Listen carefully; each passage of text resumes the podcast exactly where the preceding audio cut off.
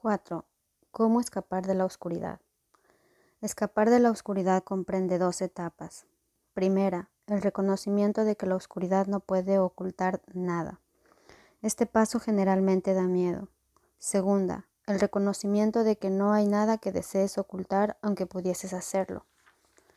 Este paso te libera del miedo.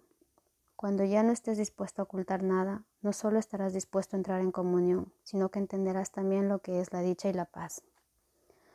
La oscuridad, de hecho, jamás puede ocultar a la santidad, pero tú puedes engañarte a ti mismo al respecto. Este engaño te hace temer porque te das cuenta en tu corazón de que es un engaño y realizas enormes esfuerzos por establecer su realidad. El milagro sitúa la realidad en el lugar que le corresponde, a la realidad le corresponde estar únicamente en el espíritu y el milagro reconoce únicamente la verdad. De este modo desvanece las ilusiones que albergas con respecto a ti mismo y te pone en comunión contigo mismo y con Dios.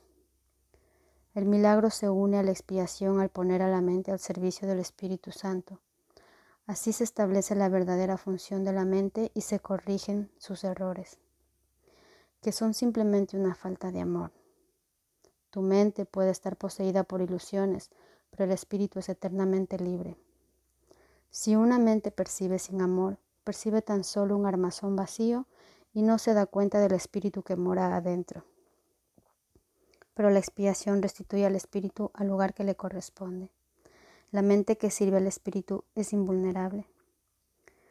La oscuridad es falta de luz de la misma manera en que el pecado es falta de amor no tiene cualidades únicas propias. Es un ejemplo de la creencia en la escasez de la cual solo se pueden derivar errores. La verdad es siempre abundante. Los que perciben y reconocen que lo tienen todo no tienen necesidades de ninguna clase. El propósito de la expiación es devolvértelo todo, o más bien devolvérselo a tu conciencia. Se te dio todo cuanto fuiste creado, exactamente como se les dio a todos los demás. El vacío que el miedo engendra tiene que ser sustituido por el perdón. Eso es lo que la Biblia quiere decir con ya no habrá muerte, y por lo que yo pude demostrar que la muerte no existe. Vine a dar cumplimiento a la ley al reinterpretarla. La ley en sí, si se entiende correctamente, solo ofrece protección, son los que aún no han cambiado su manera de pensar quienes han introducido en la ley la idea de las llamas del infierno. Te aseguro que daré testimonio a través de todo aquel que me lo permita y en la medida en que me lo permita.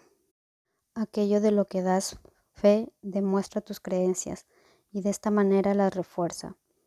Aquellos que dan testimonio de mí están expresando por medio de los milagros que obran que han dejado de creer en la carencia en favor de la abundancia que han aprendido les pertenece.